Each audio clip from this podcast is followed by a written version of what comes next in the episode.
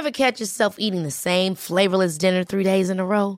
Dreaming of something better? Well, HelloFresh is your guilt-free dream come true, baby. It's me, Kiki Palmer. Let's wake up those taste buds with hot, juicy pecan-crusted chicken or garlic butter shrimp scampi. Mm. Hello Fresh. Stop dreaming of all the delicious possibilities and dig in at HelloFresh.com. Let's get this dinner party started.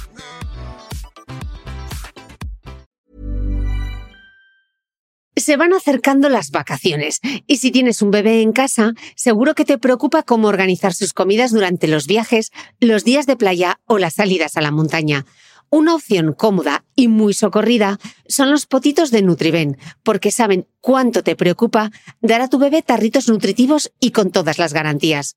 Los potitos se preparan aquí en España con los mejores ingredientes, como frutas, verduras, carnes o pescados, y solo emplean aceite de oliva virgen extra.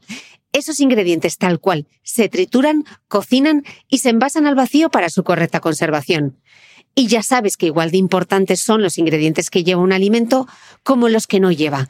Los potitos de Nutriben son tarritos que no contienen sal, azúcares añadidos, almidón, colorantes, conservantes, gluten o aceite de palma. Recuerda que los únicos potitos son de Nutriben. Gracias a Nutriben y a su marca Potitos por apoyar los buenos contenidos en este podcast.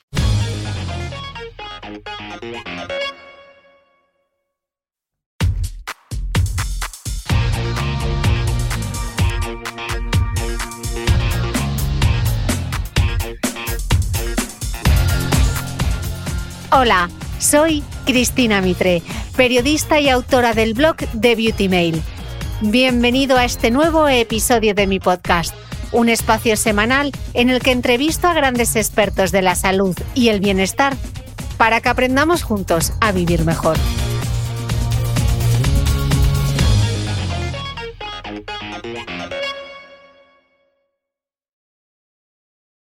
En el tenis y en muchísimos otros deportes, gracias al Big Data, a la telemetría, a la inteligencia artificial, etcétera, tú dispones de muchísimos datos de tu forma de, de hacer deporte, pero también la de tu rival y sabes cómo va a reaccionar en cada momento, sabes en qué momento del partido cómo va a reaccionar, si va ganando, si va perdiendo, y eso ahora mismo en el deporte de élite se analiza gracias al progreso científico y sobre todo al progreso tecnológico.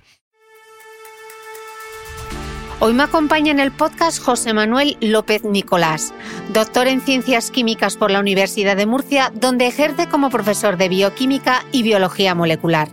Es autor del premiadísimo blog Escientia, una de las mejores bitácoras de la divulgación científica. Mi invitado tiene dos pasiones, la ciencia y el deporte y como no hay mayor placer que hacer aquello que nos gusta, este científico ha dedicado su tiempo a escribir un libro titulado La ciencia de los campeones, del que vamos a hablar hoy. Os adelanto que a partir de ahora vais a mirar el deporte de élite con ojos nuevos, porque entre muchísimas curiosidades vamos a descubrir nanotecnología en la raqueta de Nadal, Big Data detrás de cada golpe de Carolina Marín y química en las uñas, el pelo y el maquillaje de Ona Carbonell.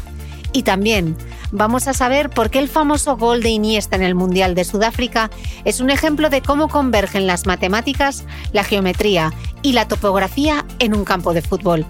Y al terminar la entrevista, mucha atención a los ejemplos y las advertencias de este investigador sobre algo que puede extrañar pero que es muy real, la anticiencia que se esconde en el deporte de alta competición. ¿Preparados? ¿Listos? ¡Ya!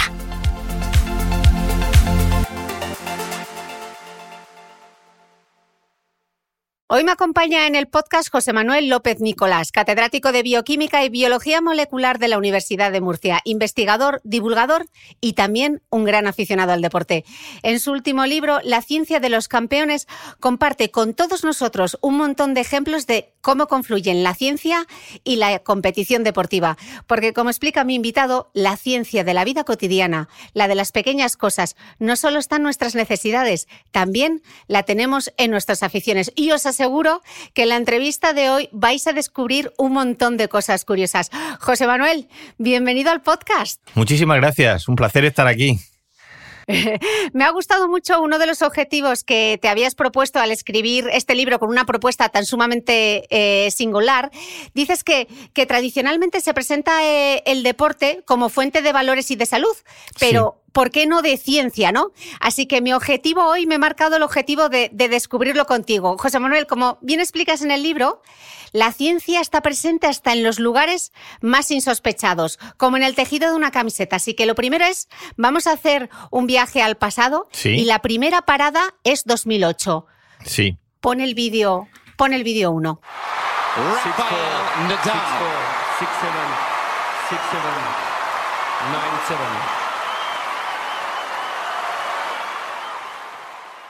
Yo lloré con ese partido. es la final de Wimbledon de 2018. Sí. Eh, el mejor partido de tenis de la historia. Sí, es, está catalogado como uno de los mejores partidos. Me emocioné muchísimo. Yo soy un amante del, tenis tremendo. Yo esta mañana a las 8 de la mañana estaba jugando al tenis. Llegué anoche de Madrid a las 12 de la noche y a las 8 estaba jugando al tenis. Y, creo que esa final, esa final, claro, mm, yo la veía con los ojos de un, de un aficionado al deporte, pero también con los ojos de un científico. Siempre he dicho que en una cancha de tenis hay más disciplinas científicas que en la mayoría de los laboratorios. Que mm. allí podemos ver Has hablado de las camisetas. Estábamos hablando de, fíjate, si alguien se fija en esa final y recuerda los partidos de Wimbledon de años anteriores, antes, antes las camisetas eran de algodón, lo sustituyeron por el poliéster, con eso se ganaba. Hubiese sido prácticamente imposible esa final de tenis jugarla con los tejidos que existían anteriormente. ¿Por qué? Porque era, fue una final eterna, fue, duró muchísimo, sudaban muchísimo y antes con el algodón las camisetas se hubieran empapado, no transpiraban, pesarían muchísimo y esa forma de pesar luego afectaba al rendimiento deportivo, que no solamente era que se cansaban mucho, pero además el, ahí, aparte del poliéster, hay otros materiales. Está el elastano, que hace que ahora sean mucho más elásticas las camisetas. Cuando vemos a Nadal que se, se, se estira la camiseta de esa forma, eso es por los nuevos materiales que lleva. O cuando, o antes me acuerdo cuando jugaba, cuando yo jugaba hace ya muchos años y jugaba también al fútbol, nos cosían, nuestras madres, nos cosían los números, los números nos los cosían a la camiseta, los números con los que jugábamos al fútbol o la marca. Ahora ya hay nuevos materiales, el poliuretano, que hace que se permitan termosellar. Eso la gente lo ve como algo estético, pero realmente, aparte de ser estético, influye muchísimo en el rendimiento deportivo. Sería imposible una final como la de Wimbledon 2008 con los tejidos anteriores. Pero no solamente con eso, la evolución que ha tenido en la química de los materiales las raquetas. Quería que nos explicases justo, porque tú avanzas en el libro, eh, que la mejora del tenis de Rafa, una de las grandes mejoras de, su tenis, es gracias a la telemetría. Claro. Explícanos qué es esto de la telemetría. Pues, pues y, fijaos cómo cambió en, el juego de Rafa, de Rafa Nadal. Resulta que se dieron cuenta, él llevaba en la raqueta, en la raqueta lleva acoplado nanosensores. Esos nanosensores sirven para registrar la velocidad de sus golpes, el efecto que le da a los golpes, la cantidad de derechas que le da, la cantidad de revés, etc. Y entonces vieron, con, esos, con, esas, con esas partículas tecnológicas, vieron que la aceleración que le imprimía la pelota, conforme Rafa Nadal iba siendo mayor, perdía aceleración. Y entonces los golpes no eran tan potentes. ¿Y qué es lo que ocurrió? Que entonces decidieron, gracias a, esos, a todos esos datos que lo recogía su staff técnico, lo que decidieron es que había que cambiar algo, había que volver a la aceleración de la pelota anteriormente porque él estaba perdiendo muchos partidos. Entonces al principio decidieron cambiar el cordaje, cambiar la tensión del cordaje, a ver si así la bola despedía más, pero se dieron cuenta que no. Y entonces al final le pusieron una cinta de plomo, cinta de plomo que se pone a la raqueta para que coja mayor peso y para que luego la velocidad con la que se imprime sea muchísimo mayor.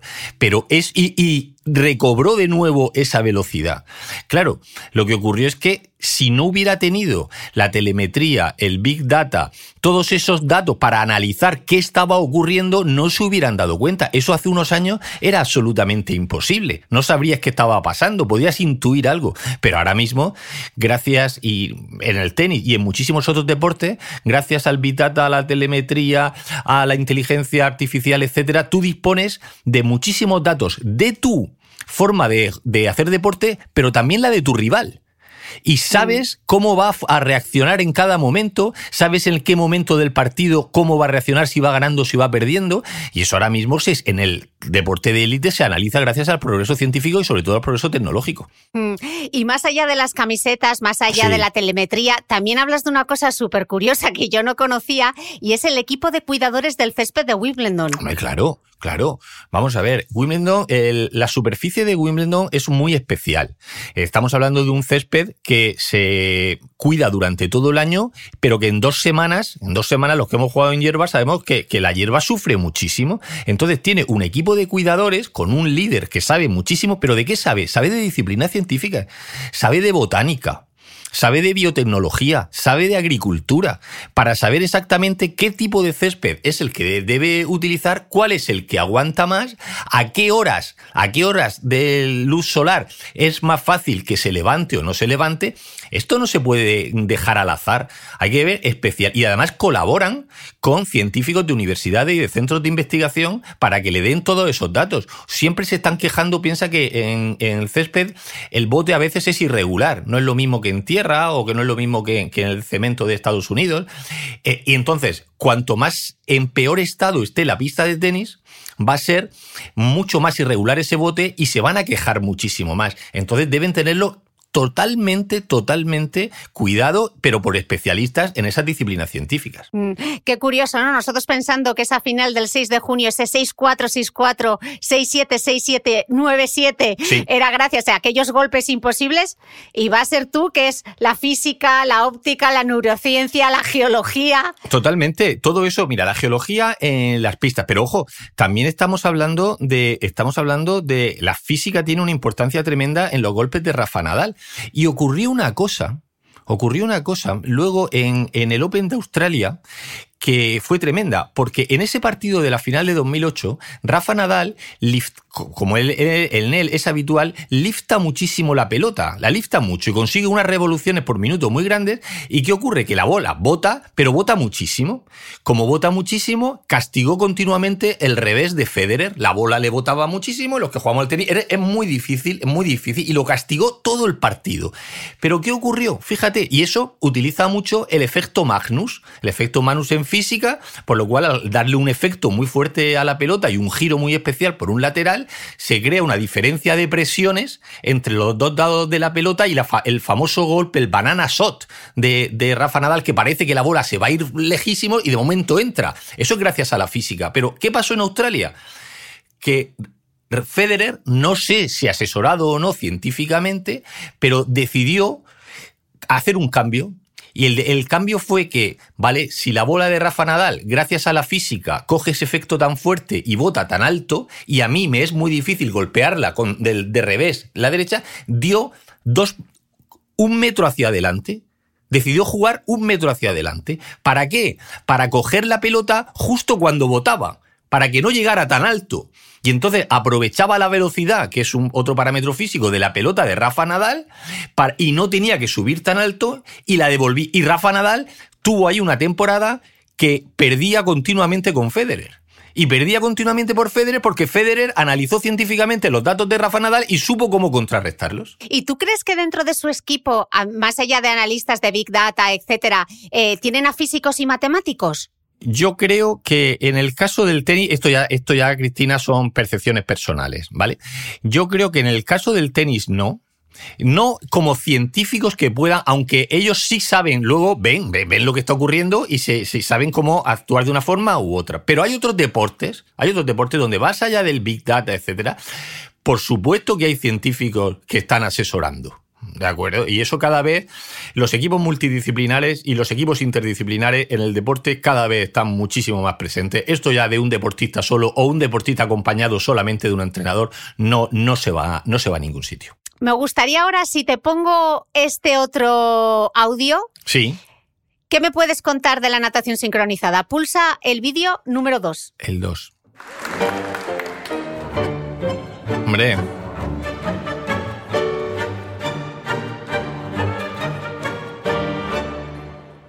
La comparsita. Este es, este es uno de los tangos más famosos de, la historia. y que también fue súper famoso en Londres en 2012. Claro. Que como escribes bien en el libro, pasará la historia del olimpismo español como los Juegos Olímpicos de las Mujeres. Y esa fue precisamente la canción que escogieron Andrea Fuentes y Ona Carbonell. Exacto. Eh, para llevarse la medalla de plata Sí. Eh, en, aquel dúo fantástico, ¿no? Nos hablas de la natación sincronizada y mm, dices en el libro que es una de las disciplinas deportivas más exigentes, donde la ciencia y la tecnología tienen muchísimo que decir. Eh, yo antes de entrar en esos detalles quiero que me hables de las gominas, porque cuando lo he descubierto en tu libro fue por fin alguien me explica qué es lo que se ponen para que resista el agua. Esas gominas que utilizan las nadadoras, esos maquillajes, esas uñas de porcelana, no hay nada al azar. No, no, evidentemente. Una de las cosas que más nos llama la atención, aparte de las de las posturas que adoptan las en, el agua, es el y además los jueces luego las, lo catalogan muchísimo. Es pues la imagen visual.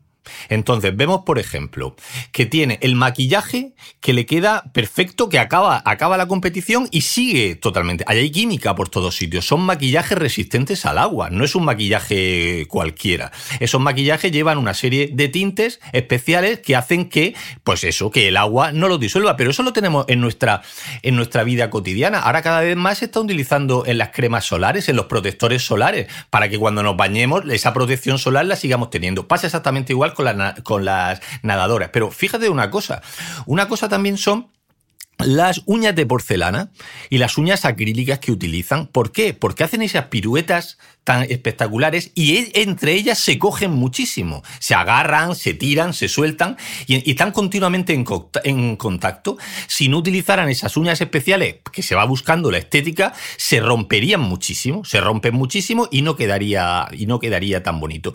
Y, pero luego, algo que siempre nos llama mucho la atención es el pelo, que lo llevan totalmente fijado, que no se les mueve absolutamente nada. Bien, pero hasta el punto, hasta el punto, fíjate que un pelo que se quede suelto luego es mal puntuado por parte de los jueces. Para eso utilizan una gomina muy especial, unas gominas con colágeno y unas gominas, unas gominas que proceden del pescado y son las que se utilizan en muchísimos alimentos. Es exactamente lo mismo porque hace como un pegamento, un pegamento especial que utilizan para que quede totalmente, totalmente fijo. Y hay una cosa que también me fascina, que son los bañadores, los bañadores de la natación sincronizada. Y ahí hay algo, había una entrenadora una entrenadora española, se llamaba Tarrés, que estuvo, que participó en, fue la seleccionadora, la seleccionadora española durante, durante muchos años, que siempre intentaba innovar desde la tecnología. Entonces utilizaba bañadores que, por ejemplo, se le acoplaban LEDs, luces LEDs, para que en determinados momentos brillara y se iluminara el bañador. Es decir, todo eso, todo eso que evidentemente, ojo, no sería posible llegar a donde llegaron Carbonell, donde llegó Mengual, donde llegó el equipo, sin su, su habilidad deportiva, evidentemente. Pero al final, fíjate que yo siempre digo que hay dos palabras, Cristina, que me gusta hablar mucho de ellas, que son valor añadido el valor añadido. Y al final la competencia es tan grande que ganar las, las diferencias deportivas son mínimas. Y tienes que buscar en esos detalles, en el pelo, en las uñas, en el maquillaje que no se mueva, en bañadores innovadores, estás buscando ahí ese valor añadido, esa diferencia que te va a dar frente al otro. Entonces, en la gimnasia rítmica, que es súper exigente, súper dura, donde también hay momentos de apnea, debajo, pero estos momentos de apnea y donde se juntan metabolismos aeróbicos y anaeróbicos. Es decir... Es verdad, porque la natación sincronizada, ¿qué es? ¿Aeróbico o anaeróbico? Hay de los dos, hay de los dos tipos de... La gente muchas veces dice, no, esto es aeróbico, es anaeróbico. No, se juntan los dos tipos de metabolismo. Piensa que eh, dicen, bueno, dos minutos, tres minutos, tres minutos es larguísimo, eso es eterno. El metabolismo aeróbico es importante, pero sin embargo pasan debajo del agua mucho tiempo en, ese rato y tienen que hacer esfuerzos fuertes en ausencia de oxígeno o con muy poco oxígeno. Se mezclan los dos tipos de, metabolismo y aprovecho el libro pues, para contar esos tipos de mm. metabolismo y otros que también existen en el deporte. Mm. Pero José Manuel, como los dibujos animados no se vayan todavía, más allá de los maquillajes, de los bañadores, de las gominas, de las, de las uñas de gel, háblanos de otra cosa muy importante en la, en la, iba a decir gimnasia rítmica, perdón, en la sincronizada, que es la cineantropometría, claro. que me cuesta hasta pronunciarlo. Y dices que de hecho puede influir mucho es una de las variables que más influyen en los resultados deportivos. ¿Qué es y por qué es tan importante? Claro, la cineantropometría, para que, para que los, los oyentes se lo imaginen, estábamos hablando de los estudios de composición corporal.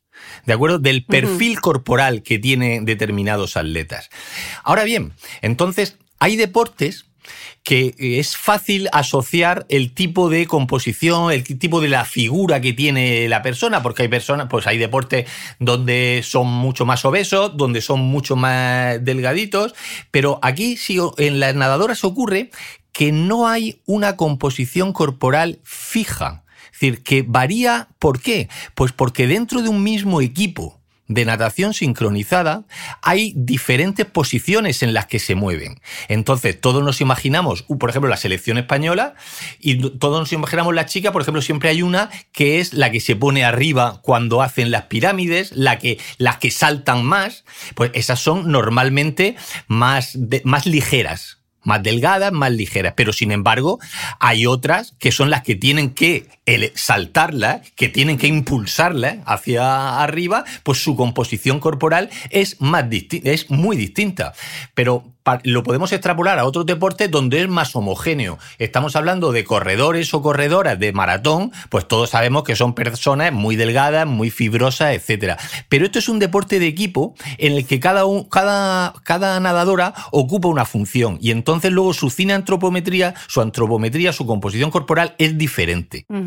Eh, me gustaría seguir hablando de mujeres deportistas y hay otra que mencionas en el libro.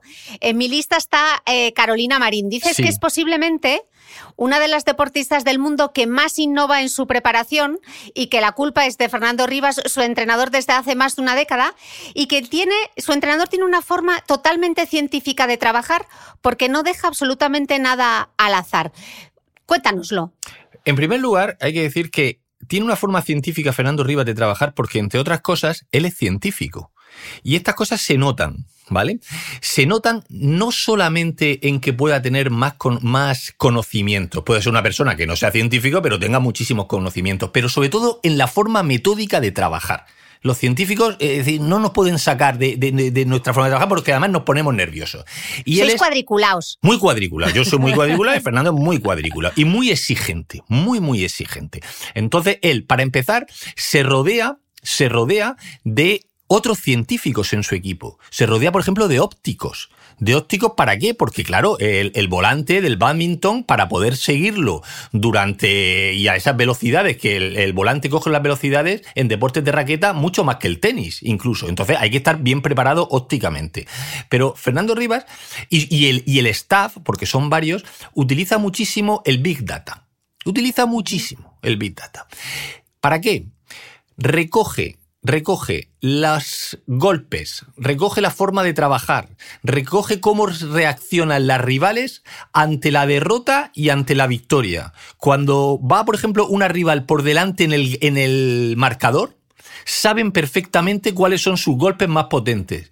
Pero sin embargo, cuando la rival va por debajo, sabe cuándo cambia rápidamente el... Y todo eso se lo proporciona el Big Data. Y luego lo analiza. Lo analizan con Carolina Marín. Es maravilloso. Claro, pero estamos, estamos hablando como de Big Data, de datos, de tal. Y dices, pero ¿cómo recogen esos datos? ¿Que hay alguien tomando nota de qué es lo que hacen? ¿Cómo se, cómo se procesa toda esa información? Ahora mismo, ahora mismo, eh, ellos trabajan también con un equipo de telefónica. ¿vale? Que trabaja también en baloncesto, trabaja. Entonces, ahora mismo, vosotros pensad que tienen que pensar los oyentes que se graban todos los partidos, se graban todos los entrenamientos, se graban con muchísimas cámaras y todas esas y además ellos, además ellos, el equipo graba también desde ángulos que no lo recogen las televisiones oficiales. Entonces, con todos esos datos, luego los pasan a eh, los registran y luego los pasan a mm, pues a procesos informáticos, a procesos bioinformáticos, a ordenadores que y luego de ahí sacan todos esos datos, todos Entonces, son registrados por, por cámaras de televisión, son procesados por programas informáticos y luego son registrados y analizados, pues ya no los dan según lo que nosotros queramos. Y estamos hablando de millones de datos. No conozco otro deporte como el badminton en el cual se obtengan más datos de los partidos y más se estudien por parte de los equipos. Carolina Marín sabe perfectamente cómo va a reaccionar su rival si va ganando, si va perdiendo, si está desesperada o no. y, ya no solamente cómo va a jugar cada punto, sino en, medio de cada punto sabe perfectamente la rival cómo va a reaccionar ante un golpe de, de Carolina Marín. Y ahí está una base del éxito tremenda. Ahora bien, el Big Data también te ayuda, entre otras cosas, a prever lesiones.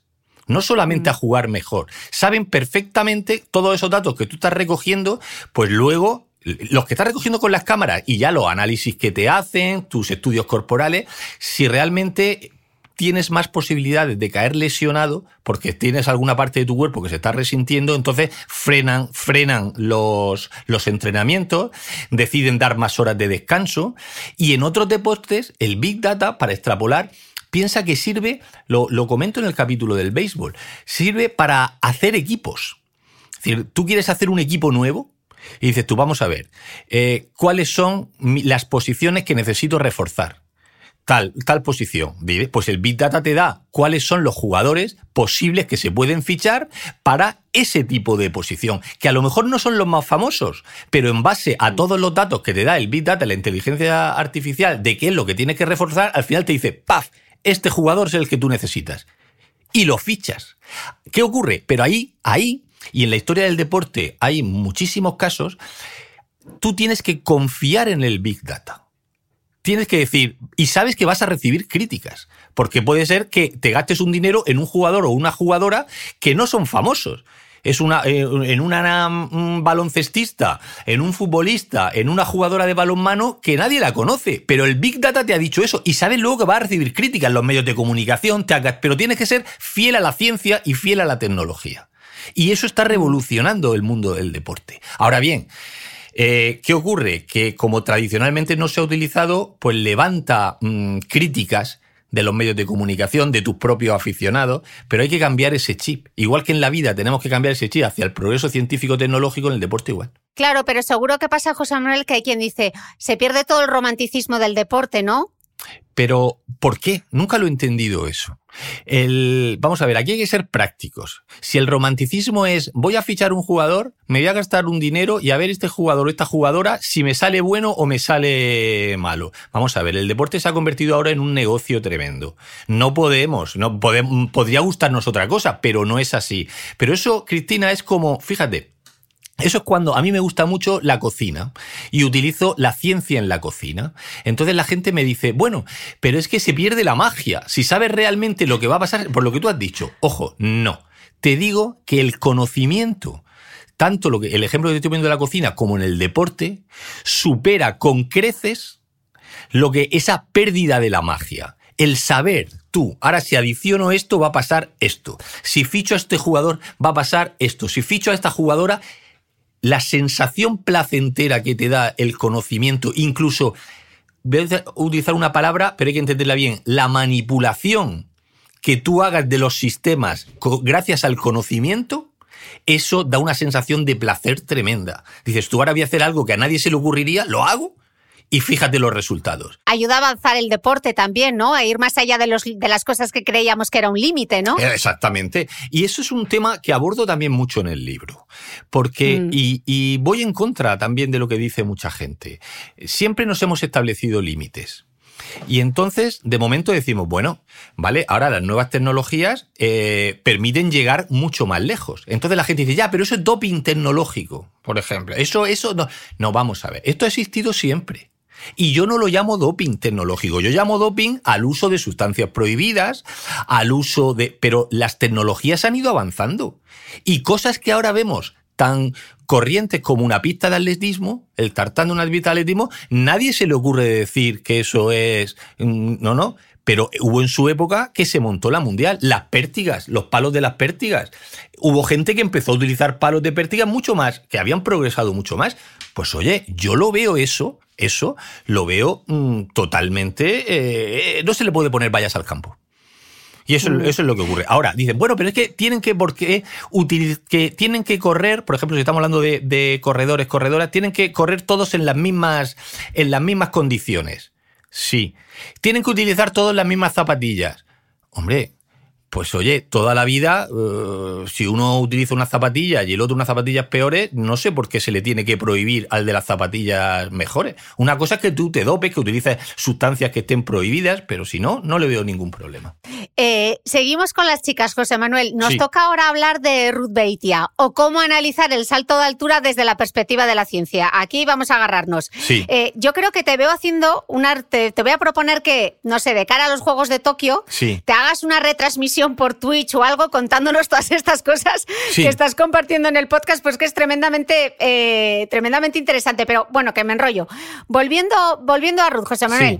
Para los que cateábamos física en BUP, o sea, de mi perfil, Sí. explícanos esto del salto de altura desde la perspectiva de la física, pero para que lo entendamos. ¿Por qué es tan sumamente complicado lo que hace Ruth? Sí, e- es, es uno de los deportes desde el punto de vista científico y desde el punto de vista de la física más exigentes. ¿Por qué? Porque tú tienes que, primero, Fíjate cómo, eh, voy a contar, hay muchísimas cosas, pero voy a contar algo que es muy curioso. Incluso me sorprendió, he disfrutado mucho escribiendo el libro porque, claro, me apasiona y se nota el deporte, pues he ido buscando información, vídeos, me- me- me- en mi casa me decían, con la excusa del libro te tiras aquí con la televisión bloqueada, horas y horas viendo... bueno, pero fijaos lo que ocurre. Lo que ocurre en el salto de altura es que hubo un momento que al principio se saltaba de una forma muy distinta a la que se salta ahora, ¿vale? Se saltaba de forma ventral, por encima del, del listón, del listón, pero no lo abordaba de espaldas, se abordaba de frente, ¿vale? Pero hay un punto, hay algo que se llama el centro de masas en física. Y el centro de masas, el centro de masas que es, tú imagínate, Cristina, que toda tu masa se condensara en un solo punto. ¿Vale? Eso sería tu centro de masas.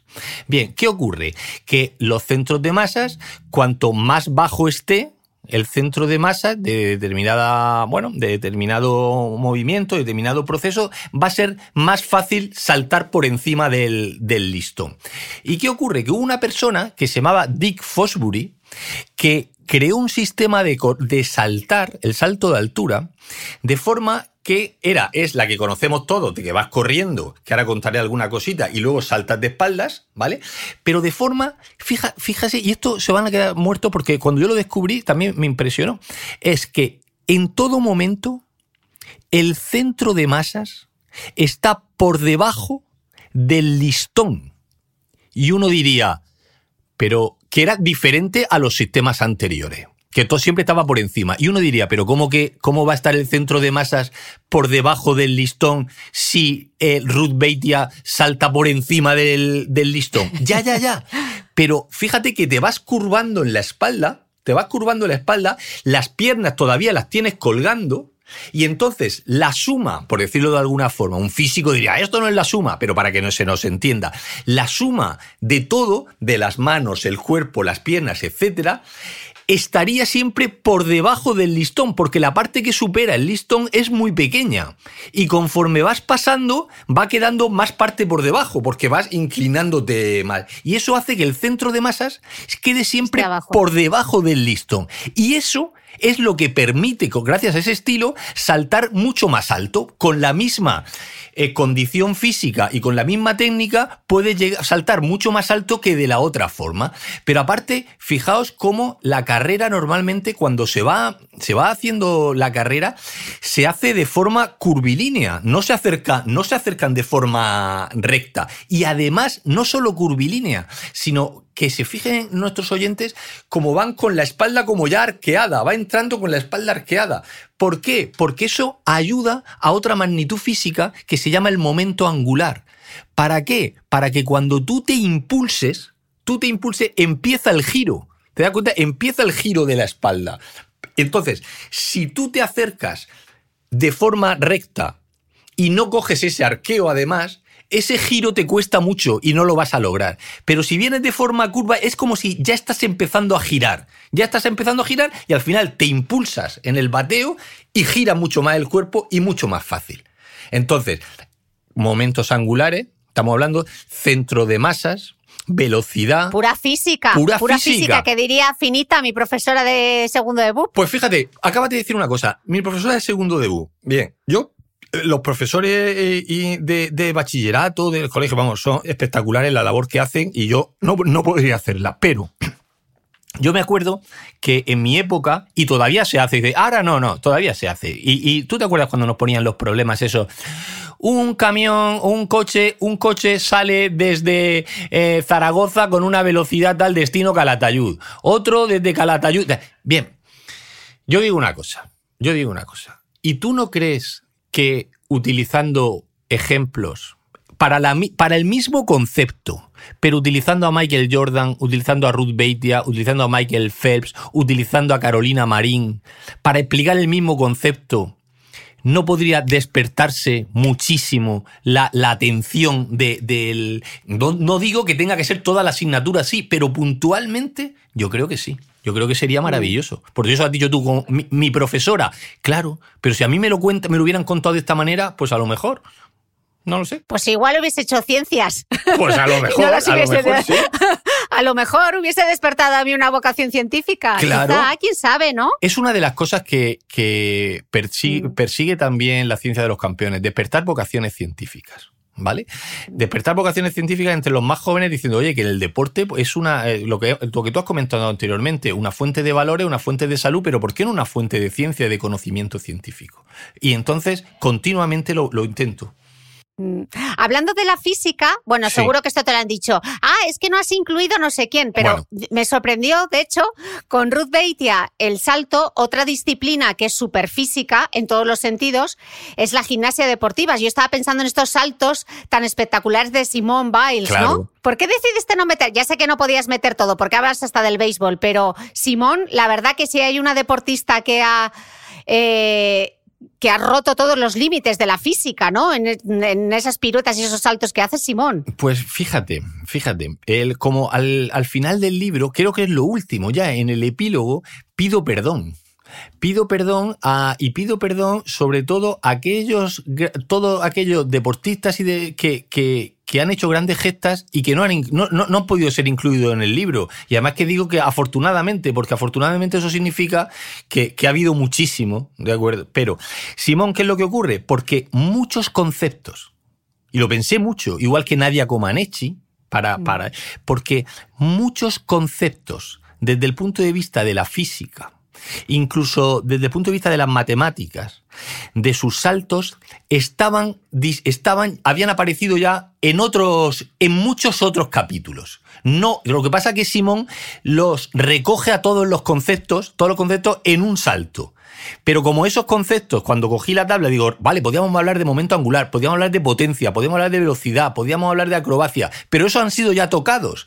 Entonces tenía que buscar hablar de los máximos conceptos científicos, pero en dispersar, en, dividir muchísimo. Me ha costado mm. mucho es de las partes que me ha, me ha, costado del libro el excluir a gente. Pero como digo, oye, pues si el libro va bien, pues habrá segunda edición. Una segunda edición. Y ojalá que todos los escuchantes del podcast se compren tu libro porque merece la pena descubrir todas estas todas esas historias. Y como en este podcast nos escuchan muchos profesores, estoy segura que les has dado una gran idea para explicar el centro de masas. Claro, claro. Con Ruth Beitia. Ever catch yourself eating the same flavorless dinner three days in a row? Dreaming of something better? Well, HelloFresh is your guilt-free dream come true, baby. It's me, Kiki Palmer. Let's wake up those taste buds with hot, juicy pecan crusted chicken or garlic butter shrimp scampi. Mm. Hello Fresh. Stop dreaming of all the delicious possibilities and dig in at HelloFresh.com. Let's get this dinner party started.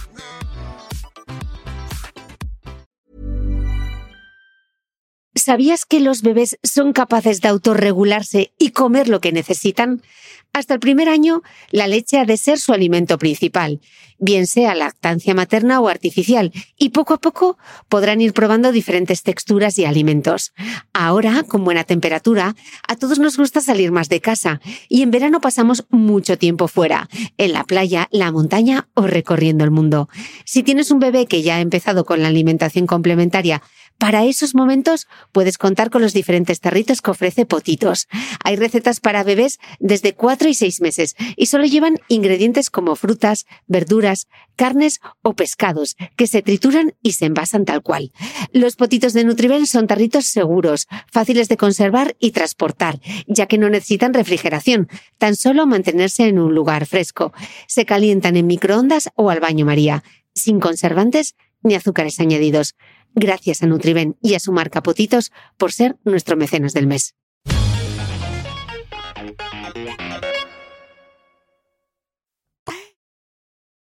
Eh, José Manuel, uno de los, de los capítulos, iba a decir episodios, parece que estoy viendo Netflix, uno de los capítulos más divertidos del libro es esa conversación onírica, ese sueño Ah, que sí. tienes de tu conversación con Tiger Woods Sí. sobre sus dolores de espalda. Y es que me viene al pelo Sí. ese capítulo, eh, porque no sabes la de veces que me han preguntado a mí en redes si la suplementación con colágeno sirve para algo. Así que, José Manuel, te cedo la palabra. ¿Sirve?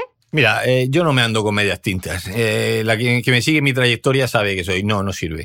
Pero no sirve, pero ojo, Cristina, eh, que quede una cosa clara. No es que lo diga José Manuel López Nicolás. Existe una agencia, la Agencia Europea de la Autoridad Europea de Seguridad Alimentaria. Y esa, esa agencia europea es el organismo oficial más importante, el, mayor, en el campo de la alimentación. Y esa agencia lo que coge es toda la bibliografía existente sobre determinados compuestos, sobre el que sea, y entonces con toda esa bibliografía hace un informe oficial. ¿De acuerdo? Sobre la efectividad o no efectividad de las moléculas. No sobre su seguridad, si son seguras, nadie le va a pasar nada, pero sobre la efectividad. Es decir, no es, hay un artículo que dice de unas americanas, hay un artículo de unas italianas que dice lo contrario. No, no, no, recoge todos y da un veredicto. Entonces, a día de hoy, porque la ciencia tiene que ser humilde, porque la ciencia no sabe de verdades absolutas, porque no sabemos lo que va a pasar en un futuro, pero hay que basarse en lo que hay a día de hoy. Pues a día de hoy, el informe que he emitido sobre el colágeno, y he emitido varios, es que no existe ninguna evidencia científica que haya correlación entre el consumo del, del colágeno oral y pues las propiedades que se le atribuyen. No sirve absolutamente de nada a día de hoy. Entonces podrán pensar nuestros... Y además es ilegal ponerlo en, una, en la publicidad.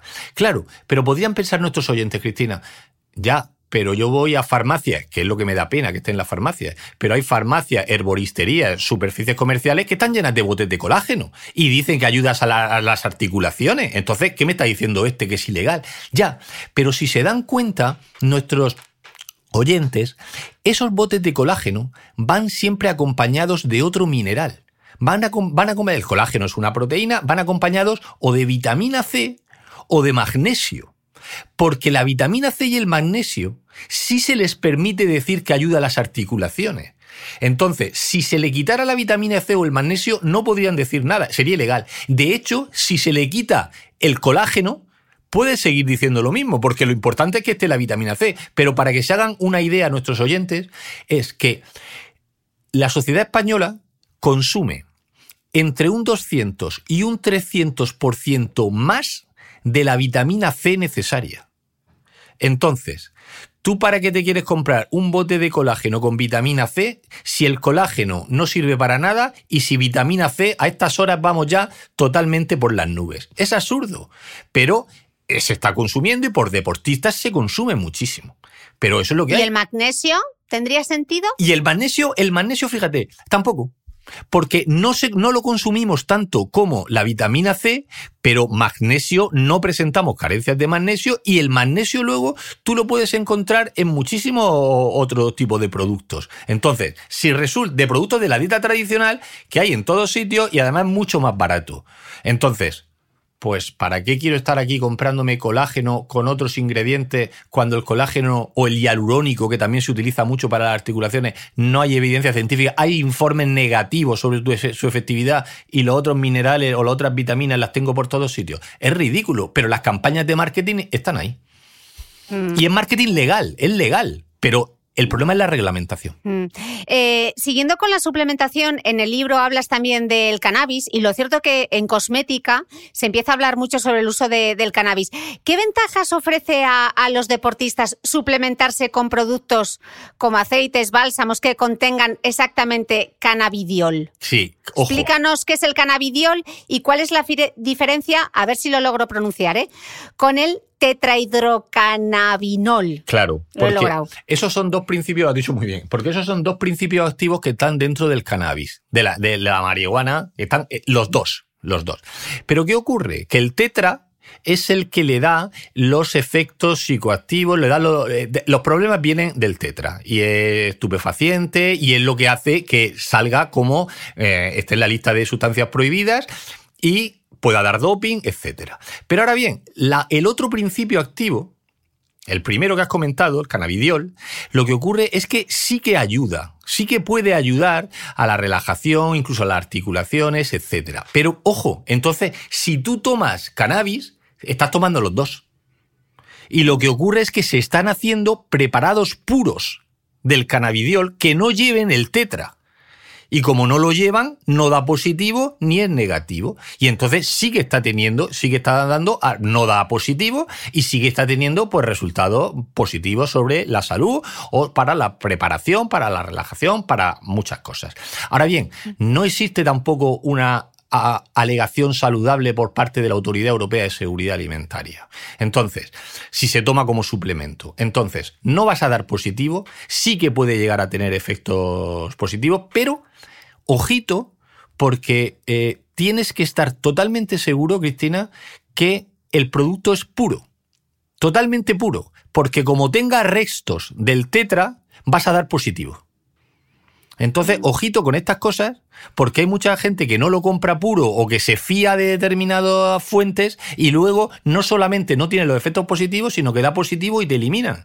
¿Por qué? No porque te hayas dopado conscientemente, pero sí lo has adquirido en sitios donde la pureza no era la, la correcta. Mm. Y más allá del deporte, mencionabas en el libro que me parece un punto súper interesante que el cannabidiol, eh, como se usa para reducir la inflamación y el dolor, que se está estudiando como potencialmente para tratar enfermedades autoinmunes como el Crohn, el lupus y una enfermedad de la piel que es la psoriasis también. Sí, sí, y además se está estudiando y los estudios que hay hasta ahora sobre esas patologías son bastante positivos y bastante prometedores. ¿eh?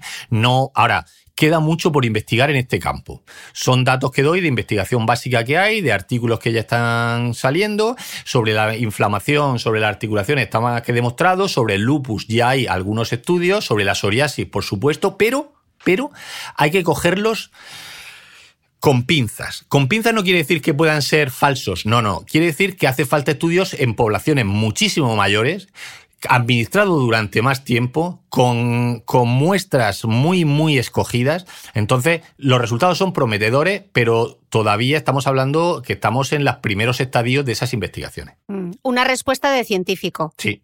Correcto. No de, no, de, no de influencer. Claro, claro. Es que fíjate, es que aquí, y además me has pillado, me, has, pillado en, en, lo de la respuesta del científico, porque me ha pasado algunas veces, solamente dices un poquito de algo y ya al día siguiente la gente es que dijo que esto puede servir. No, no, no, no, no, no. Esto va como va y la ciencia avanza. La ciencia, como siempre digo, no entiende de atajos. La ciencia no, y se está viendo con las vacunas, es decir, y no, no, no, podemos ir mucho más rápido de lo que nos pide. No, a las cosas hay que demostrarlas bien para luego, cuando hacemos una afirmación, que sea categórica y se nos crea. José Manuel, en esta búsqueda por, por mejorar el rendimiento, no solamente de los deportistas, hay quien también defiende los beneficios de beber agua de mar. Porque se dice que al practicar deporte se suda y en el sudor se eliminan muchos minerales y como el agua de mar es rica en todos esos micronutrientes, aportaría todos esos minerales que se pierden en el sudor. ¿Qué dice el conocimiento científico? Fíjate, igual que hemos dicho que uno de los objetivos del libro, del libro es el, conocimiento de lo que nos rodea, qué está pasando en el deporte, u otro objetivo puede ser el fomento de las vocaciones científicas, pues otro de los objetivos que, que persigue el libro es la lucha contra la anticiencia y contra la pseudociencia. Y el deporte es una cuna de pseudociencia. Y me preocupa. Me preocupa ¿por qué?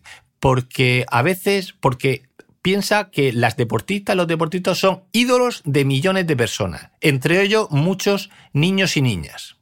Entonces, me preocupa porque imitan sus comportamientos. El agua de mar está, no hay ninguna evidencia científica de su efectividad y sí que hay muchísimas evidencias científicas de la posible peligrosidad. Ojo, no estamos en el caso del colágeno que he dicho anteriormente. En el caso del colágeno he dicho que no es efectivo, pero no te va a pasar nada, te gastas el dinero. Aquí puedes tener problemas. Porque como tú muy bien has dicho, el razonamiento popular y rápido es sudo, pierdo minerales, meto agua de mar porque lleva muchos minerales y ala. No, vamos a ver. Al meter determinada cantidad de sal ¿Qué es lo que ocurre? Se produce que hay una modificación en la composición celular. Esa modificación de la composición celular hace que entre agua de otro sitio o entre líquido para compensar esa concentración que ha subido. Tú metes para diluir. Pero claro, como metes para diluir, metes agua, estás tirando de otra de agua que tú tienes en tu organismo para poder esa compensación, por lo cual se producen fenómenos de deshidratación. Pero que nadie piense deshidratación porque estás tirando de tus recursos para nivelar eso que has producido. Pero que nadie piense que cuando hablo de deshidratación es que te entra sed, pues, pues, pues, bebo agua y ya está. No. Lo más flojo, empieza la deshidratación, empiezan los calambres, empiezan los mareos, puede haber desmayos y puede haber problemas mucho más gordos. Entonces, me preocupa ver no solamente a grandes deportistas que nosotros queremos y amamos, eh, tomando agua de mar a mitad del partido, sino me, preocupa que incluso eh, bebidas con agua de mar patrocine a, a equipos deportivos. No me parece bien, no me parece bien. Mm. Y hay que llevar cuidado con esas cosas. Mm. Eh, José Manuel, explicas que en, el libro que mm, una de las disciplinas científicas que más se está utilizando para aumentar el rendimiento cognitivo del deportista es la neurociencia. Y en este podcast hemos hablado bastante de neurociencia y es un tema que, apasiona a los escuchantes de este podcast. Hablas en concreto de las técnicas de estimulación cerebral y esto me gustó además porque te está relacionado con, enfermedades como, como, el Parkinson. Eh, ¿Podrías hablarnos un poco y explicarnos qué es la estimulación magnética transcraneal y la estimulación transcraneal de corriente directa? Mm, sin entrar en muchos detalles, pero explicar qué son y qué es lo que están permitiendo. Mira, esto, pues en contra de lo que... Vamos a ver, lo primero que hay que decir es que estas técnicas que se basan, muchas de ellas lo que te ponen es algunos cascos o te ponen unos, unas cosas que parecen unas moneditas en la cabeza, te dan una, se aplican una serie de corriente eléctrica, se aplica una serie de campos magnéticos, etcétera, para estimular estimular distintas partes de nuestro organismo y esas partes de nuestro organismo están relacionadas con habilidades motoras. ¿De acuerdo? Entonces, sí, para eh, hay determinadas partes de nuestro organismo que están relacionadas con el estar más despierto o el reaccionar más rápido frente a un, a un, a un estímulo, que eso, que fíjate que el reaccionar más rápido frente a un estímulo, unas décimas de segundo más rápido es ese valor añadido del que hablábamos antes. En la altísima competición la diferencia entre el mejor y el segundo es nada. Ya, ya, pero ese nada puede ser eso pequeño. Eh, eh, bien. Entonces, eso se está aplicando y se entrena. Se entrena con esas cosas. Y lo han hecho desde esquiadores, que se ha demostrado, corredores de fondo, se ha visto con baloncestistas, etcétera, para esa habilidad. Bien, bien. Pero también tiene sus detractores.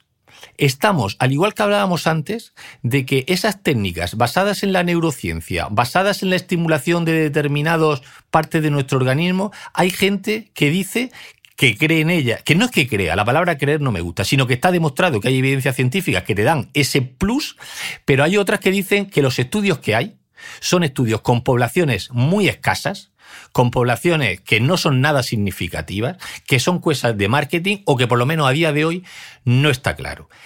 yo me posiciono y yo me posiciono en que a día de hoy a día de hoy no hay evidencias científicas de que ese tipo de que esos no digo que esos estudios no sean correctos, son correctos, pero para poder decir que la estimulación transcraneal ayuda al deportista, todavía estamos en los primeros estadios, pero consiste en eso que he comentado. Pero, por ejemplo, para tratar depresiones, dolor crónico, enfermedad de Parkinson, etcétera, ¿hay suficiente evidencia en esos campos o también habría que...? No, no, cada vez hay más, cada vez hay más, pero también te digo, cada vez hay más, pero también te digo que... Mm, no se puede, no se puede a día de hoy establecer con claridad que eh, tratar el Parkinson con este tipo de técnica vaya a hacer una mejora significativa en el paciente. No.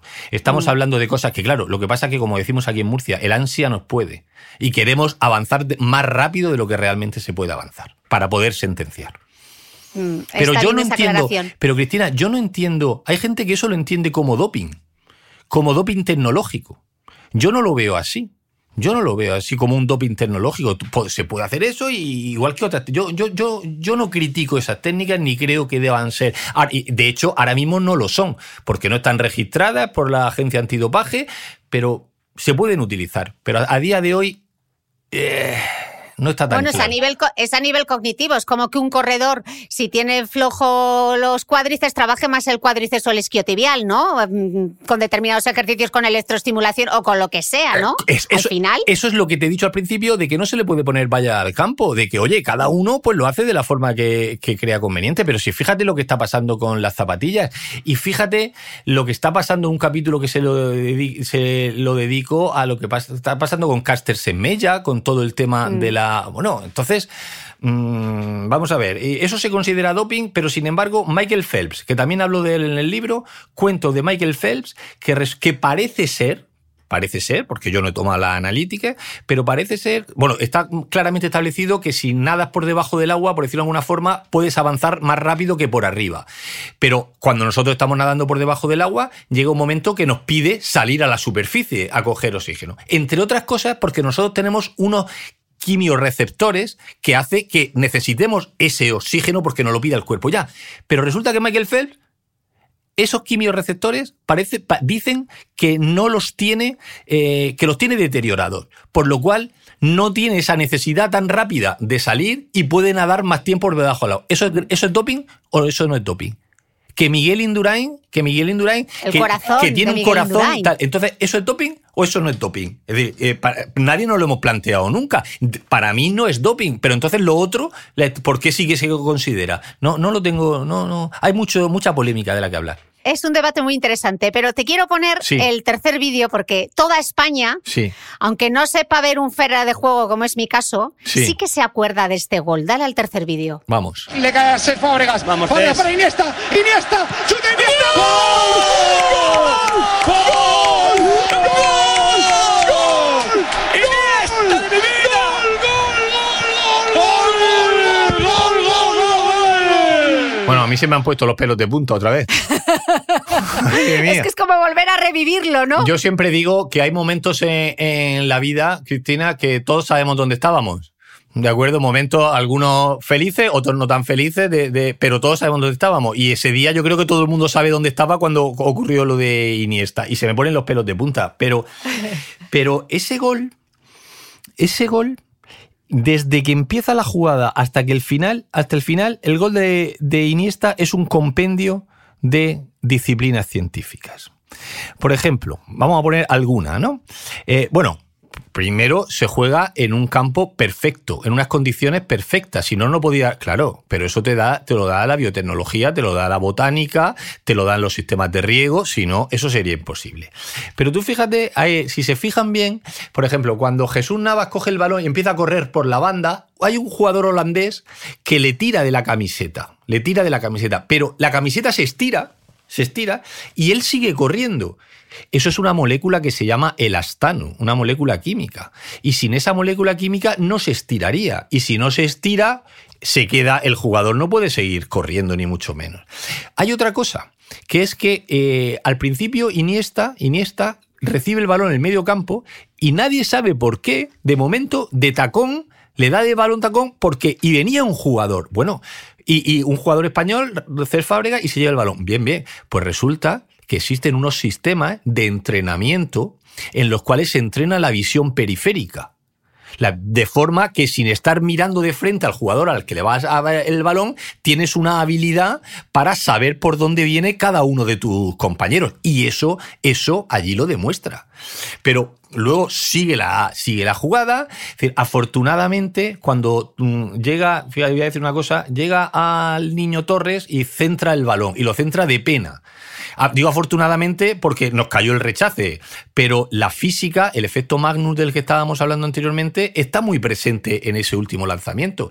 Y cuando Iniesta golpea el balón, el balón sale con una velocidad tremenda tremenda. Y de hecho le dobla, por eso, por eso entra y el portero no lo puede parar. Ya, pero la gente dice, la potencia, no. Y la química de los materiales de las botas que hay ahora le imprimen al balón una velocidad que, se, que antes no existía. Entonces, en ese campo de fútbol, en ese campo de fútbol, o el balón, el famoso Jabulani, que fue muy criticado por la aerodinámica que tenía.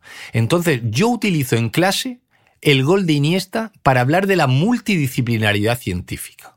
Para explicar, y he dado conferencias, Cristina, que duran hora y media, hora y media para explicar 45 segundos. La disposición de los jugadores de la selección española en el campo, de aquella selección, aquella selección española, yo siempre he defendido que fue campeona del mundo gracias a la, a la geometría y a las matemáticas. Siempre lo he defendido. ¿Por qué? Porque eh, eh, Pep Guardiola, cuando fue entrenador del Barça, ya le venía de Johan Cruyff, pero él lo perfeccionó. Tenía un sistema de juego que no sé si se basaba en científicos o no, no sé si el tal, yo creo que no, pero disponía los jugadores en el campo utilizando los diagramas de, de, Voronoi, utilizando las combinaciones de Delané, que lo que hacía, ese, para que no, los, los oyentes nos entiendan, ponía a los jugadores, cada uno en un sitio del campo, de forma que siempre, si hacían el pase correcto, para eso estaba la calidad, siempre iba a llegar al balón antes un jugador de tu equipo que un jugador del equipo contrario. Y eso es matemática, geometría y está más que demostrado con teoremas, con los diagramas que he dicho de Voronoi. Por lo cual, ¿qué nos pasó en aquel mundial? El famoso tiki-taka ese del que hablaban, el famoso tiki-taka, lo que ocurría es que los jugadores contrarios no llegaban al balón. Y llegaba siempre la selección española y tenía porcentajes de posesión de balón del 80%, del 90%, porque los otros jugadores no llegaban, los de otros equipos. Y eso eran las matemáticas. Y otra disciplina científica que influyó muchísimo en esa victoria y en ese mundial, que se habla poco, Cristina, y por eso lo, lo meto mucho en el libro, la psicología. La psicología en el deporte es una de las disciplinas científicas. Si tuviera que elegir tres, una sería la psicología. Y, en, digo, y en esa final, ¿en qué influyó la psicología? Fíjate, en toda la trayectoria de la selección española, que vemos aquel mundial como que lo ganamos fácilmente, que, que con nuestro juego, no, perdona, todos los partidos fueron 1-0, 2-1, 1-0, la final 1-0. Bien, pues hay que estar preparados psicológicamente para en partidos de esa tensión saber llevar esos marcadores tan ajustados. Hemos empezado la entrevista con Rafa Nadal, cinco sets, y el último 9-7. Hay que estar muy preparado psicológicamente y fíjate lo que le pasó. Fíjate, ganó los dos primeros sets, perdió los dos segundos. El partido se había pasado de las cinco horas, te podrías venir abajo, hubo interrupciones por la lluvia. Y si no estás preparado psicológicamente, ¿cómo pudo otra vez remontar? Entonces, mm. entonces todos los grandes equipos y están incluyendo dos disciplinas científicas y dos profesionales en, fíjate lo que te iba a decir, un psicólogo o psicóloga y un nutricionista. Los están metiendo en los staff. Por ejemplo, estábamos hablando del fútbol, de la selección española. Tú entiendes, tú eres amante de una buena nutrición. Tú entiendes que en un, una concentración un equipo de fútbol, 11 jugadores, cada uno jugando en un puesto distinto. ¿Tú entiendes que el portero pueda llevar coma lo mismo, coma lo mismo que una de la que por ejemplo el otro día había el Barça femenino, que una delantera, una extremo que corría es absurdo. Entonces, ¿qué hacemos cuando van a la, a la concentración y dan el mismo rancho, el mismo menú a todos? Eso no puede ser. La nutrición personalizada a la, a la, a la cineantropometría de la que hablamos anteriormente, pero también a la actividad física que vaya a desarrollar. Un central de 1,90 no es lo mismo que un extremo de 1,70. Y esas mm. cosas hay que personalizarlas. Y para, ahí, para eso está la ciencia. Mm. Hablabas de, de, tres disciplinas. Hablabas de la psicología y decías, y otras dos que son fundamentales. ¿Cuáles serían las otras dos? Para mí, el Big Data. El Big Data hoy en día es fundamental. Y el conocimiento y el conocimiento. Y el, disciplina científica, el conocimiento, la física influye muchísimo. Lo que pasa es que la física, explicarles conceptos físicos es complicado, pero la física está en prácticamente en todos los deportes. Y, y, evidentemente, vamos a ver, no nos equivoquemos, no estoy hablando de los profesionales en ciencias de la actividad física y el deporte, porque eso se supone que es el marco global. Pero yo cojo el Big Data, la psicología y la física, o como mucho cambiaría, fíjate, la física la podría cambiar por la química. Uno dirá, claro, tú eres químico, ya, pero la química en los materiales, la química en las prendas deportivas, eso ha revolucionado absolutamente todo. Antes hablaba, antes has nombrado a Tiger Wood, claro, pero es que los palos de béisbol o los palos de golf o la- la bola de golf ha cambiado y eso es la química de los materiales. Entonces, si tengo que elegir, Big Data, psicología y química. Oye, y seguimos con el fútbol, la última pregunta de Sí. fútbol. ¿Es verdad que los penaltis son una lotería? ¿Qué, qué opina la ciencia? Va- no, no, no, vamos a ver. Es una de las chorradas, y además os voy a contar un, un- un dato que me, me- me- me- para mí me impresiona, ese dato. Es eh, una de las chorradas más grandes que hay es el tema de que los penaltis son una lotería, pero tú estás loco. Pero vamos, ¿Pero qué me estás contando? Estamos hablando de que el, se fallan el 30% de los penaltis, 25-30%. Pero vamos a ver, si se fallan el, el 25% es un porcentaje muy, muy significativo como para dejarlo al azar. Y ojo, y que en los grandes acontecimientos deportivos, los grandes acontecimientos deportivos, resulta que es cuando más presionáis un mundial, un tal, una final de la Champions, se fallan muchos más. Vale. ¿Qué ocurre? Por ejemplo, por ejemplo, está demostrado, pero fíjate casos que ha habido, está demostrado que el, el equipo que empieza lanzando la tanda de penaltis, si logra marcar el primer gol, tiene un porcentaje muy alto, mayor que el rival, de ganar la, de ganar la tanda de penaltis. Por eso, y fíjate lo que ha pasado en el mundo del fútbol, por eso siempre se recomienda que el mejor lanzador del penalti tuyo sea el primero. Para, para ese porcentaje. Ya, ya. Pero fíjate lo que pasó con Cristiano Ronaldo en el Le Mundial. pudo el ego. Portugal contra España le pudo el ego y dijo, yo soy el mejor lanzador, pero claro, si lanzo el primero, luego no voy a salir en la foto. Entonces prefiero esperarme al último, que es al que todas las cámaras eh, ya. Pero ¿qué ocurrió? Que pusieron a tirar antes a gente que lo tiraba peor que él y no le dio tiempo a tirarlo, porque quedó eliminada su selección por no haber empezado él el primero. Casos más, grandes que se van con el tema de los lanzamientos de penalti. Hay una cosa que es súper curiosa y que, y que habla mucho, Cristina, de lo que es la condición humana. Fíjate, hay un, se ha demostrado que hay un porcentaje elevadísimo, elevadísimo, está hablando de un 30%, de penaltis que se tiran por el centro, por el centro de la portería. Eso lo saben los futbolistas. Hay matemáticos, que los conozco yo, matemáticos de altísimo nivel que asesoran a selecciones y a, equipos de la Champions, equipos españoles, equipos ingleses y tal. Y les dicen, ojo, hay un 30% de penaltis que se tiran por el centro. Bien, si yo soy portero, digo, bueno, un 30% significaría que de 10 penaltis, al menos 3, por decirlo de alguna forma, me voy a quedar por el centro, pues me voy a quedar quieto, a ver si me viene aquí. Bien, pues el porcentaje de porteros que se quedan en el centro, sabiendo que hay probabilidades, es bajísimo, bajísimo. Y dices tú, pero vamos a ver, si sabes que hay un 30%, ¿por qué, te- por qué no te quedan más veces? ¿Sabes por qué? Por el miedo al ridículo. Porque tú sabes que si te quedas quieto, te quedas quieto y te lo tiran a uno de los lados, la, la- la prensa, el público, empieza, ese no vale para nada, si se ha quedado quieto, míralo, por lo menos tírate. Y entonces dices, yo prefiero tirarme y que digan, ay, qué bueno es el delantero que me han engañado, a, aun sabiendo que tengo muchas posibilidades, quedarme quieto y entonces poder pararlas. Hostia, eso, eso, si la psicología vuelve a influir ahí muchísimo. Decir, hay que preparar al portero, no, tú quédate en el centro, te tiene que dar exactamente igual. Y todo eso está más que preparado. Sí, para que no, no, los oyentes lo sepan, si en la final del Mundial de España, que ganó, y lo cuento en el libro, llegamos a la tanda de penaltis, hubiésemos perdido. Seguro, porque había un español precisamente, Ignacio, creo que eh, López Palacios, Palacio Huerta Palacios, que profesor, que está ahora mismo en Inglaterra, pero profesor de la Universidad del País Vasco, que asesoraba a la selección holandesa. Y sabía perfectamente el portero holandés dónde iba a tirar cada jugador de la selección española. Eso es probabilidad, eso es estadística, eso es matemáticas.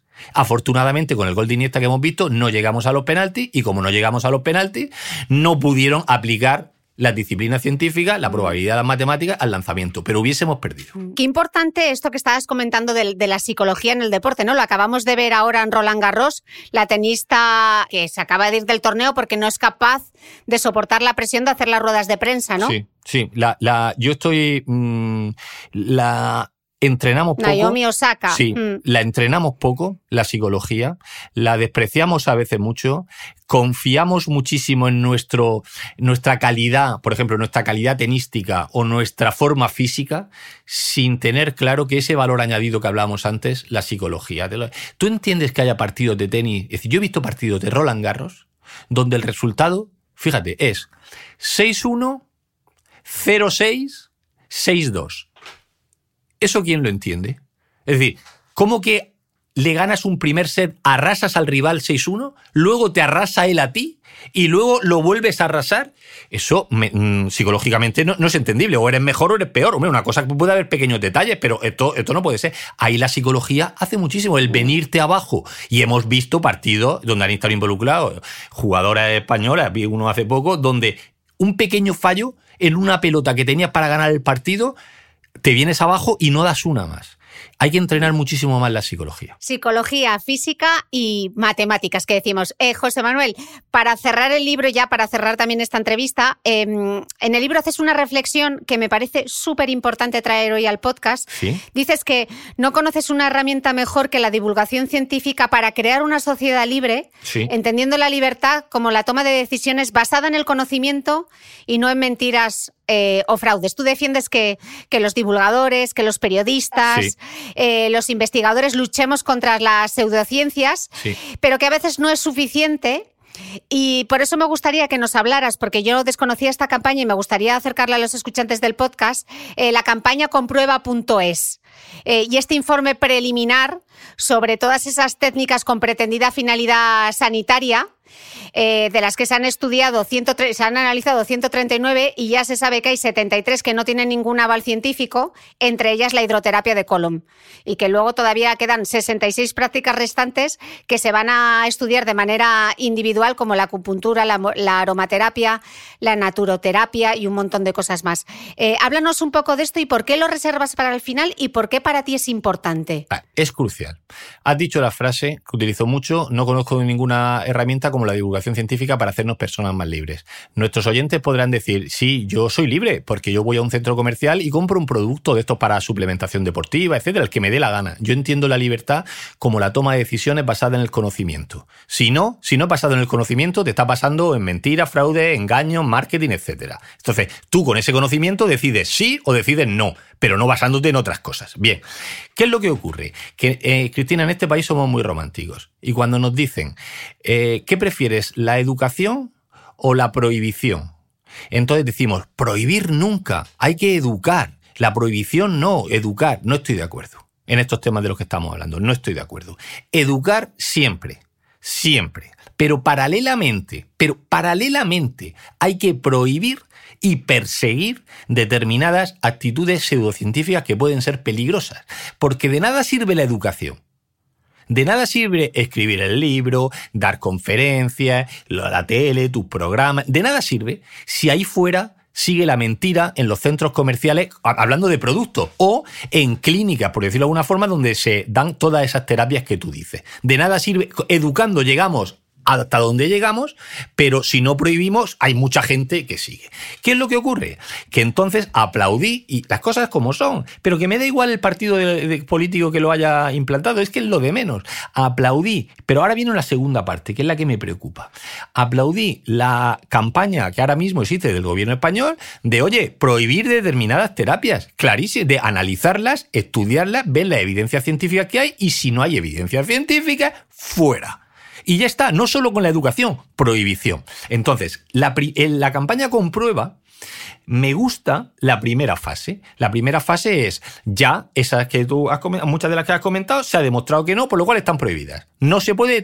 Ojo, prohibir no solamente basta con prohibir, basta con perseguir, observar perseguir. si se está, perseguir y si realmente lo siguen practicando, multar y multar ejemplarmente. Pero, ¿qué es lo que me preocupa? Me preocupa la segunda fase. La segunda fase es, está tardando mucho. estamos tardando mucho en conocer el veredicto sobre un montón las que quedan.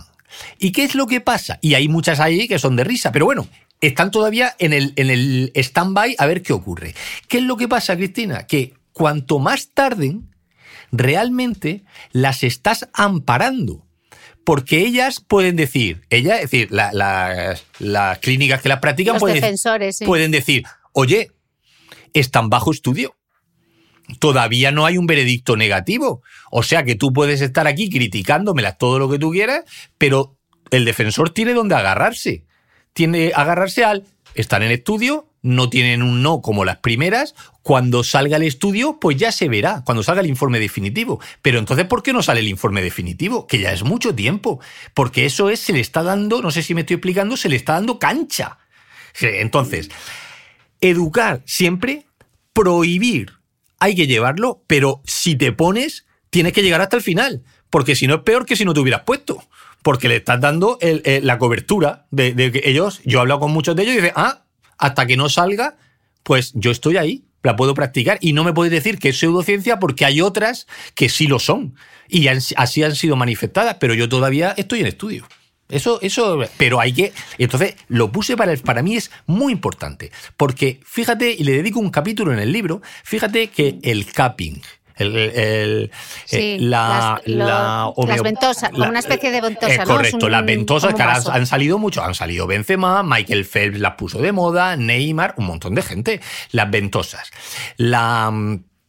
Las, las tiritas estas que te ponen las, Las tiri- la- kinesotape. las kinesotape que te ponen de colores, etcétera. La- el agua de mar. Eh, hay muchísimos, muchísimos, muchísimos deportistas que las emplean. Y muchísimos niños y niñas que viendo a sus deportistas, pues ¿qué es lo que hacen? Pues la- la- los imitan. Y ojo, que eso, yo siempre digo una cosa, que es lo mejor que te puede pasar con la pseudociencia es que te estafen. Lo peor es que además de estafarte, te maten. Entonces, yo no digo que esas te vayan a matar, ni mucho menos, pero hay terapias que eh, si te estafan y pierdes un dinero, pues mira, es lo mejor que te puede pasar. Pero ojo que te pueden dar lugar a un problema de salud. Y eso hay que perseguirlo. Y perseguir... O abandonar, o abandonar tratamientos tradicionales, ¿no? Con el caso del cáncer, por ejemplo, que pasa, que pasa bastante. Y cada vez está pasando más. Entonces, fíjate, una palabra tan de moda porque como natural. ¿Qué es lo que ocurre? Pero ojito porque la gente se ríe, una técnica de marketing, pues ya hay estudios sociológicos que muestran cómo de tanto usar en alimentación la palabra natural, 100% natural, ingredientes naturales, ya hay personas que le tienen tan metida la palabra natural que lo extrapolan al mundo de la medicina ¿Y qué es lo que ocurre? Que te están dando un tratamiento, tú dices para el cáncer, combinas, porque eres amante de esas terapias, pero bueno, me pongo quimioterapia, radioterapia, tratamiento farmacológico y con terapias naturales. Lo, bueno, pues mientras sigas así, pero de momento empiezas a mejorar y esos estudios demuestran como cuando tú empiezas a mejorar, ¿cuáles son las primeras que te dejas de lado? Te dejas de lado la quimioterapia, la radioterapia, los tratamientos farmacológicos y te quedas con las naturales y te pasa lo que te pasa. Pero eso viene en parte de ese marketing tan agresivo para los productos naturales, ingredientes naturales. Entonces, cuidado con estas cosas que pueden parecer a veces un juego y pueden tener un final fatal. Y en deporte de- se está viendo muchísimo. Mm. Eh, José Manuel, bueno, ha sido un verdadero placer poder charlar contigo hoy. Sé que uno de los objetivos de tu libro La ciencia de los campeones era utilizar y es utilizar el deporte para fomentar el espíritu crítico Sí. y el escepticismo entre la sociedad. Sí. Y te puedo decir que misión cumplida y creo que los escuchantes de este podcast también. Así que muchísimas gracias por participar y espero poder volver a coincidir contigo. Ha sido un placer, muchísimas gracias. Me lo he pasado pipa, que es de lo que se trata. Igual que cuando escribes el libro tienes que disfrutar con ello, he disfrutado muchísimo con la entrevista. Muchísimas gracias y a vosotros nos escuchamos de nuevo el próximo domingo.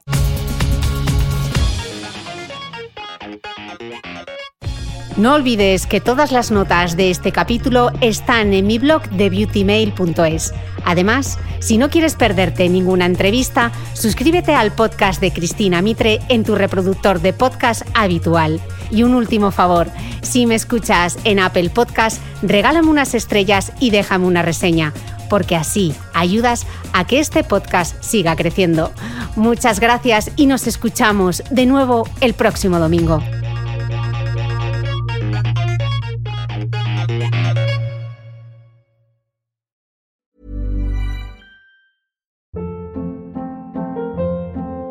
Hold up. What was that? Boring. No flavor. That was as bad as those leftovers you ate all week. Kiki Palmer here, and it's time to say hello to something fresh and guilt-free. Hello Fresh. Jazz up dinner with pecan-crusted chicken or garlic butter shrimp scampi. Now that's music to my mouth. Hello Fresh. Let's get this dinner party started. Discover all the delicious possibilities at hellofresh.com.